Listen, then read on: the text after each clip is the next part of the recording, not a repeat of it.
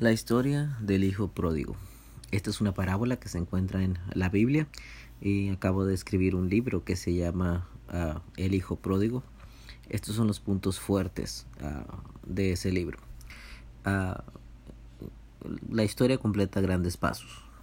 punto número uno era lo importante era salir de casa, olvidar las reglas, olvidar eh, los horarios, olvidar las este las enseñanzas, olvidar cualquier cosa, simplemente vivir sin límites. Ese era el punto de salir de, de casa para empezar. Uh, la palabra pródigo significa aventar hacia arriba, eh, despilfarrar. Uh, lógicamente, como cualquier joven uh, insensato, inepto y tonto, terminó perdiéndolo todo, lo cual no es novedad, sucede todo el tiempo. Eh, en realidad no eran dinero lo que perdió, tal vez era un poco de dinero, dinero pero la mayoría eran vales uh, que correspondían a su herencia, ya que él no podía recibir su herencia hasta que su padre muriera. Uh, él tuvo que repartir vales de, uh, de la herencia de su padre. así que, aun cuando el hijo ya había regresado a casa, de acuerdo a la palabra, parábola, eh, el papá aún tenía que seguir cuidando de cosas que no eran suyas y el día que él muriera, gente iba a ir y iba a, reclamar lo que era suyo, porque el hijo ya lo había prometido en vida.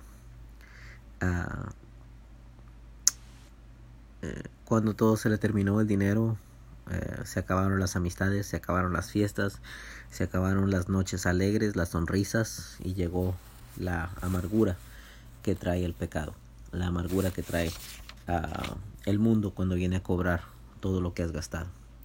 Y ahora estaba él en una tierra lejana, sin familia, sin casa, sin dinero, sin protección, sin la ayuda de su padre.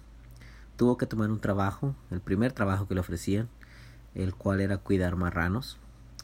Eh, hay un tema que se llama el dueño de los marranos, uh, que se aprovecha de la fuerza uh, de este joven, se aprovecha de, de todo lo que este joven perdió y lógico esa es su oportunidad de utilizar la fuerza que tiene ese muchacho. Uh, el dueño de los marranos representa a Satanás, lógicamente, uh, que quiere manipular, destruir, humillar, robar, matar a quien se mete con él y con sus cosas, lógicamente, las cosas del pecado. Uh, trae unas palabras muy inteligentes puestas ahí cuando dice volvió en sí, estando él peleándose con marranos por obtener comida y todo eso. Eh, la palabra de Dios dice volvió en sí. volver en sí significa que estaba fuera de sí. El pecado es una locura, mis hermanos. El pecado es, es algo que te saca de sentido.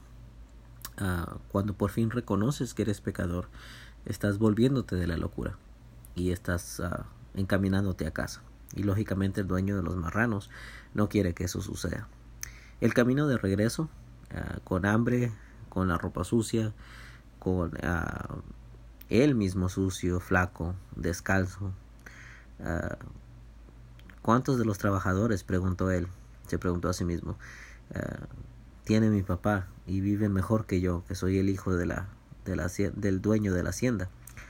Uh, cuando caminó cerca, su papá lo vio de lejos, lo cual quiere decir que tenía tiempo esperándolo, que tal vez cada día salía a buscarlo, a ver si venía ese joven de regreso, porque era casi lógico que él tenía que regresar. Al no tener experiencia ni agresividad ni valentía eh, lógicamente que el mundo te va a trastornar y va a hacer contigo lo que quiere. Uh, durante días meses y tal vez años cada mañana este hombre cada atardecer se ponía uh, en, en, en sobre el muro esperando que regresara su hijo esperando que regresara su muchacho hasta el día que apareció la figura de un joven flaco, pobre y descalzo. Y Jesús dice en la parábola que corrió hacia él, como lo haría cualquier padre que busca lo mejor para su hijo, cuando lo ve en necesidad. Cuando vemos a nuestros hijos en necesidad, lógico que corremos a ayudarles. Por más mal que hayan hecho, por más mal que se hayan portado nosotros, corremos a rescatarlos. Son nuestros hijos, los amamos, pero nuestro amor no se compara con el amor que Dios tiene por nosotros. Ah, puso zapatos en sus pies, lo mandó a arreglar todo para una gran fiesta. Y así es como el joven regresa a casa ah, le hace ver que todo está perdonado, no tiene que pagar absolutamente nada. Es el hijo del dueño de la viña y es bienvenido. Claro que sí, un final feliz. Pero también Jesús agrega esto, habla del hermano mayor y también tocó este tema al final del libro. Ah, el hermano mayor no quería entrar a la fiesta, eh, que le estaban celebrando al hijo pródigo, al hijo menor. Este hijo mayor representa la iglesia de hoy, uh, siquiera muchas personas dentro de la iglesia. Eh, el hijo mayor dice, yo me porto bien y no haces fiesta para mí y para mis amigos. No lo gasto en prostitutas ni en vicios, dijo el hermano mayor. Ah, lo cual nos hace pensar que si él hubiera tenido la oportunidad de salir, en eso se hubiera gastado el dinero. Él no sabía si el hijo menor había gastado en eso, simplemente lo estaba diciendo porque uh, es lo que él hubiera hecho. Uh, el padre le dice, tú siempre estás conmigo y todo lo que tengo es tuyo. Pero este mi hijo estaba muerto y aquí está vivo. Uh, Dios lo dejó vivir al muchacho, lo dejó darse de topes en la pared, Dios te va a dejar a ti golpearte en la pared cuantas veces ah, quieras, pero tienes que entender que son las leyes de Dios las que se cumplen primero. Ah, aunque te cela y te ama con amor eterno, comprende que ah, eh, su amor es infinito, pero tiene leyes y tiene estatutos. número dos, Dios siempre espera perdonarte. Siempre hay una reconciliación. Así sean eh, los últimos dos días de tu vida, las últimas dos horas, los últimos dos minutos de tu vida. Dios quiere arreglar las cosas.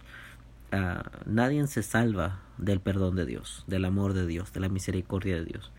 Ah, Dios es el dueño de este mundo y nadie puede impedir tu regreso hacia Él, ni el dueño de los marranos, ni Satanás, ni nadie. La, la historia del Hijo pródigo se explica a sí misma. Dios perdona el pecado, el Hijo regresa al Padre, el Padre no le reclama absolutamente nada, no hay reproches en Dios, ni le echa en cara el tiempo, ni la forma de presentarse. Como Dios a ti no te reprocha absolutamente nada si te arrepientes de verdad. La iglesia necesita predicar esto. Este es el único propósito, predicar a Jesucristo y la reconciliación que hay con el Padre a través del sacrificio en la cruz.